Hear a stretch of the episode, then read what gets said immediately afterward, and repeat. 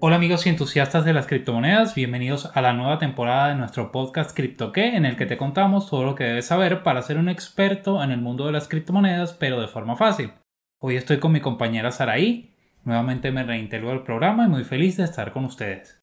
Así es Fabio, bueno, súper emocionada porque es primera vez que estamos los dos en el mismo sitio y que ya estás de vuelta en nuestro podcast CryptoQué. Yo sé que ya me extrañaban, yo sé. Sí.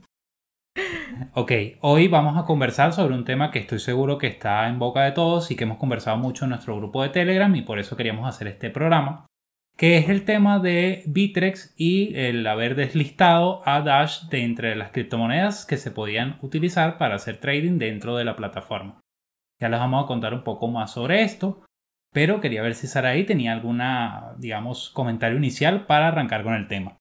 Bueno, para arrancar, eh, quería aclarar que por lo menos Dash es una criptomoneda que está centrada sí en la privacidad, pero no en la privacidad para que entes externos o terceros no puedan ver esto, sino es más para proteger la identidad de las personas. ¿Qué pasa por lo menos las personas que trabajamos en Dash? y no queremos que vean cuánto es nuestro sueldo o cuánto nos pagan, etcétera, bueno, para eso se usa el private send en ese caso.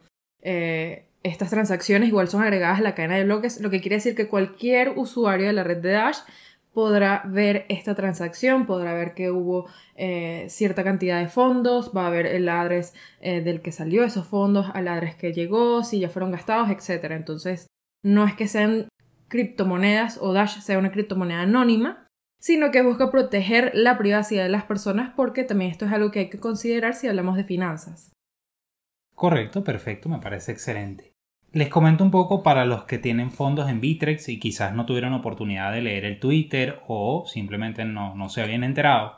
Recientemente, el primero de enero, eh, Bitrex sacó en su cuenta oficial un comunicado en el que deslistaría el 15 de enero monedas que, según ellos, se catalogan como privadas o centradas perdón, en la privacidad. Ellas son Zcash, Monero y Dash. Lamentablemente Dash. Probablemente, y aunque no hay razones realmente oficiales declaradas para esto, se deba a una decisión de la SEC y a un posible temor por parte de Bitrex de una regulación más fuerte en cuanto a los criterios de privacidad en las plataformas de intercambio. Sí, así es, Fabio. Eh, the US Security and Exchange Commission eh, la SEC, para aquellos que no hablen inglés, es la Comisión de Bolsa y Valores de los Estados Unidos. Gracias. Bueno, eh, categorizó a Dash como una Anonymity Enhanced Cryptocurrency, que son criptomonedas que están destinadas al anonimato. Entonces, eh, obviamente por miedo a eso, un exchange como Bitrex tomó estas medidas, ¿no? Usualmente cuando un exchange decide delistar algún tipo de criptomonedas, suelen verse afectadas por este tipo de cosas, por regulaciones en materia cripto, ¿no?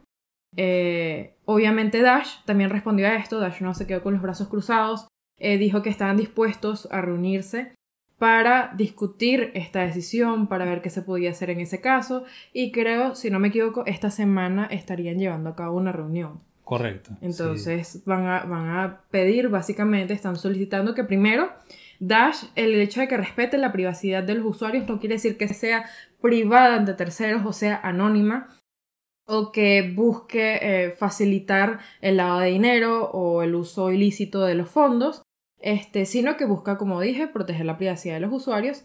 Eh, y también que hay otras criptomonedas como Bitcoin, ¿no? Que tienen características parecidas y no por decir casi exactas al private central como Bitcoin. Entonces eh, debería darse un trato igual, ¿no? Si tienen ambas criptomonedas las mismas características.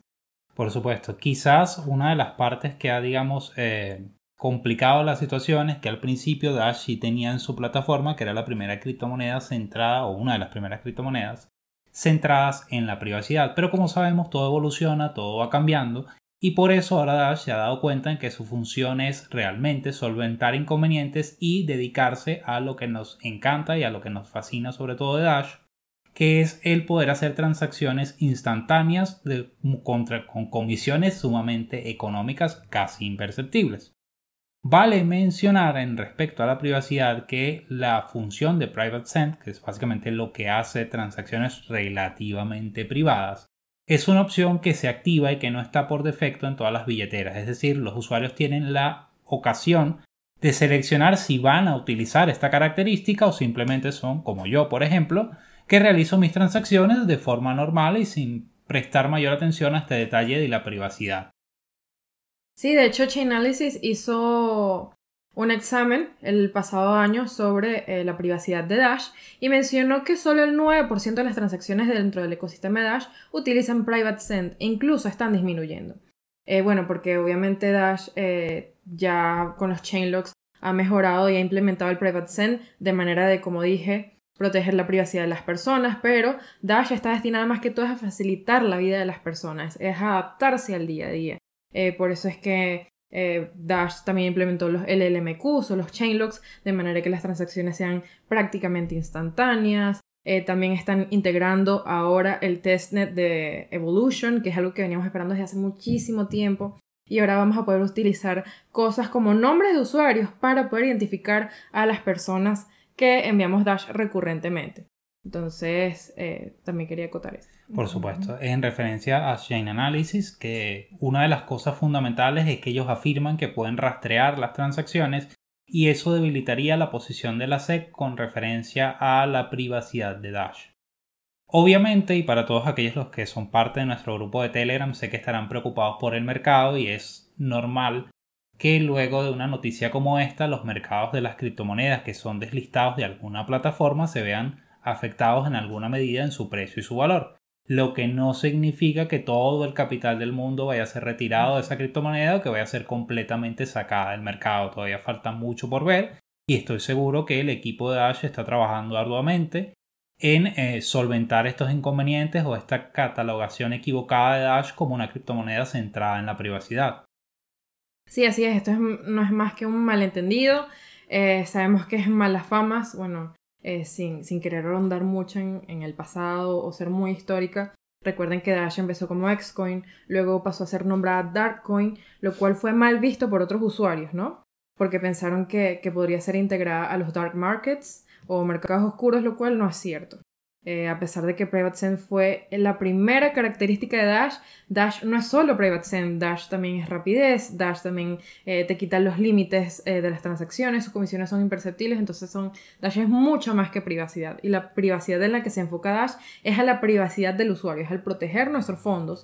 Y también hay leyes ¿no? de finanzas por ejemplo, en la Unión Europea y en los Estados Unidos, en la que se busca o básicamente se, digamos, trata de, fomentar, ¿no? La protección de la privacidad de los comerciantes, ya que pueden ser comprometidos su, su, integridad física, ¿no?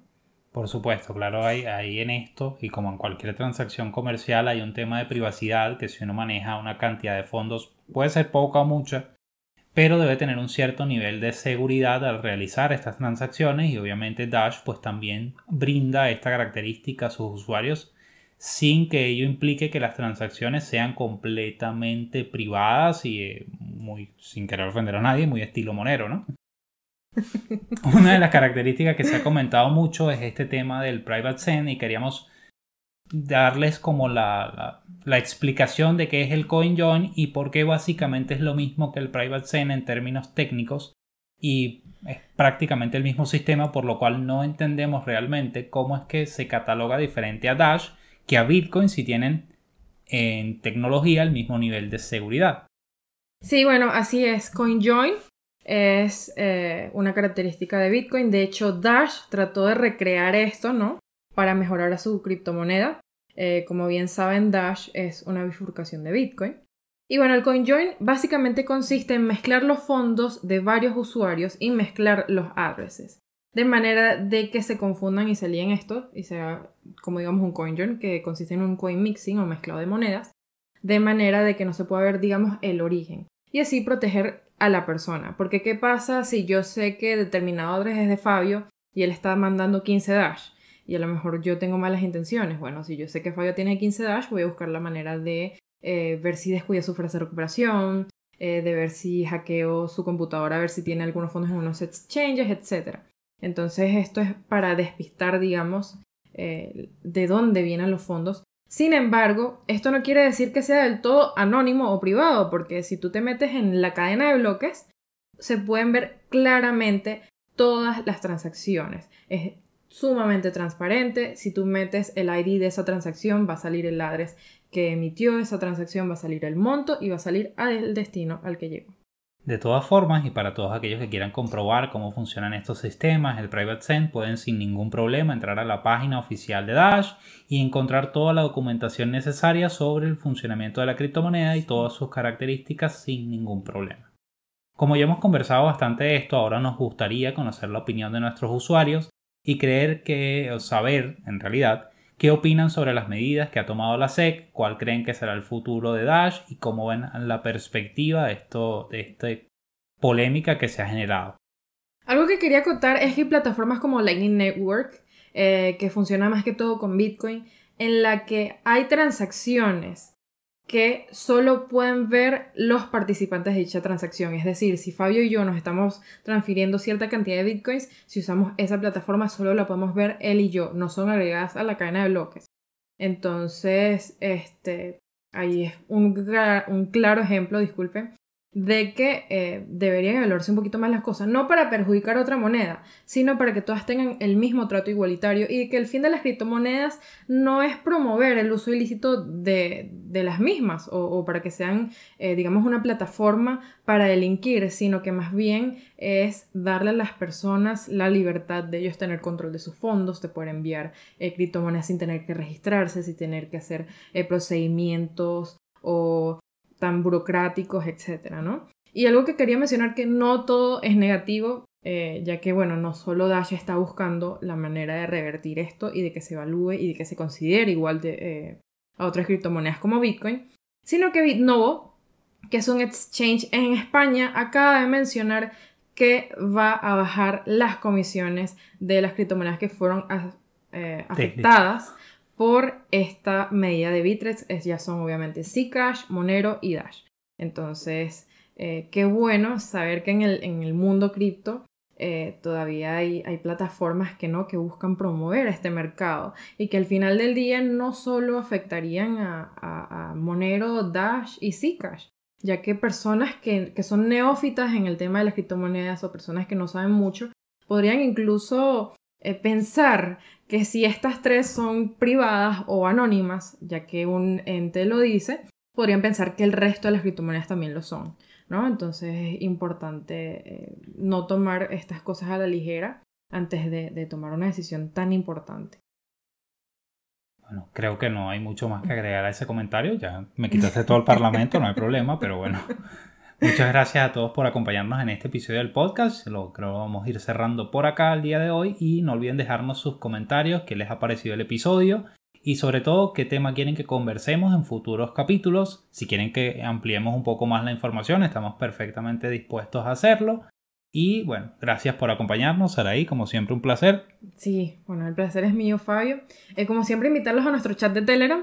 Eh, es un chat para Venezuela, pero están invitados todas las personas que deseen unirse. Allí hablamos de todos los temas referentes a Dash, debatimos, etc. Entonces es un grupo bastante enriquecedor. Es arroba Dash piso chat piso Venezuela. Y bueno, también para notificarles que vamos a estar dejando los links, ¿no? Eh, referente a la información sobre que Dash es similar a, cualquier otra criptomoneda y que no es anónima y que la privacidad está destinada solo a la privacidad del usuario para, para así no comprometer, mejor dicho, sus fondos o, o sus finanzas. Entonces, nada. No olviden que si quieren seguirnos, eh, en la descripción van a encontrar todas nuestras redes sociales y pueden contactar con nosotros directamente en el grupo de Telegram, al que nuevamente los invitamos a unirse y conversar directamente allí. Hasta la próxima. Chao, chao.